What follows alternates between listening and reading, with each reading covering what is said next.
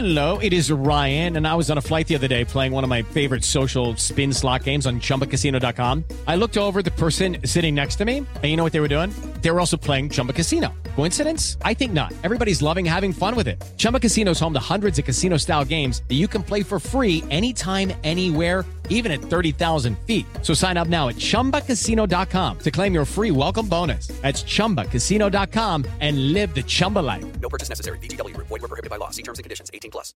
Viernes 15 de octubre, yo soy Alejandro Villalbazo y esta es la información que sirve.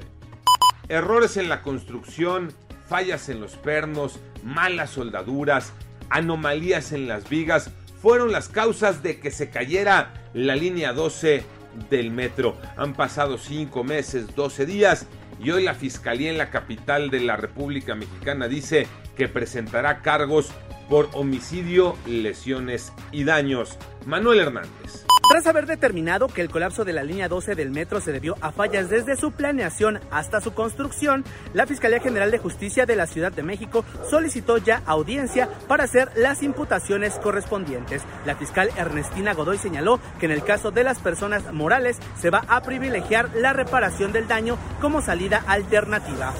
COVID-19, Iñaki Manero. Muchas gracias Alex y tenemos dos informaciones. Una que ya la hemos platicado muchas veces. De acuerdo a la Organización Panamericana de la Salud y la CEPAL, la pandemia podría extenderse hasta 2023. ¿De qué depende esto? De la vacunación en el continente americano y de que no nos ganen las nuevas variantes del virus SARS-CoV-2. Además, las aseguradoras en México registraron el caso más caro por la atención médica de una persona por COVID-19. Han tenido que pagar más de 46 millones de pesos. Y ya en los números llegamos a 283.574 personas lamentablemente fallecidas dentro de las cifras rasuradas del gobierno federal y a 3.744.574 personas contagiadas. Así que a vacunarse y a seguirse cuidando. Jornada 13 de la Apertura 2021, Tocayo Cervantes. Así es, Tocayo.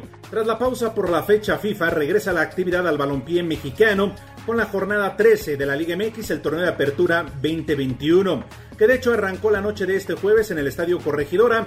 Querétaro y Tijuana empataron a uno, un resultado que favorece poco al cuadro fronterizo, ya que no le sirve de nada, continúa siendo el peor equipo, si el último de la tabla general. Para este viernes tenemos doble cartelera. Necaxa recibe a Puebla y Mazatlán ante el Atlas. El equipo tapatío, que ha jugado un gran torneo, es segundo de la tabla general, a solamente tres puntos de América que marcha como líder, es decir, a una victoria. Para el sábado, León visita a Monterrey, San Luis recibe al América, Pachuca Santos y Cruz Azul contra los Tigres. Y el domingo, Pumas contra Juárez en el Olímpico Universitario. Por primera vez, después de la pandemia, el cuadro capitanino abrirá las puertas de su inmueble para recibir a los aficionados, el último equipo de la primera división en hacerlo. Son muy buenas noticias, mientras que Chivas cierra la jornada recibiendo a los Diablos Rojos del Toluca. Yo soy Alejandro Villalbazo, nos escuchamos como todos los días de 6 a 10 de la mañana, 88.9 y en digital a través de iHeartRadio. Pásenla bien, muy bien, donde quiera que estén.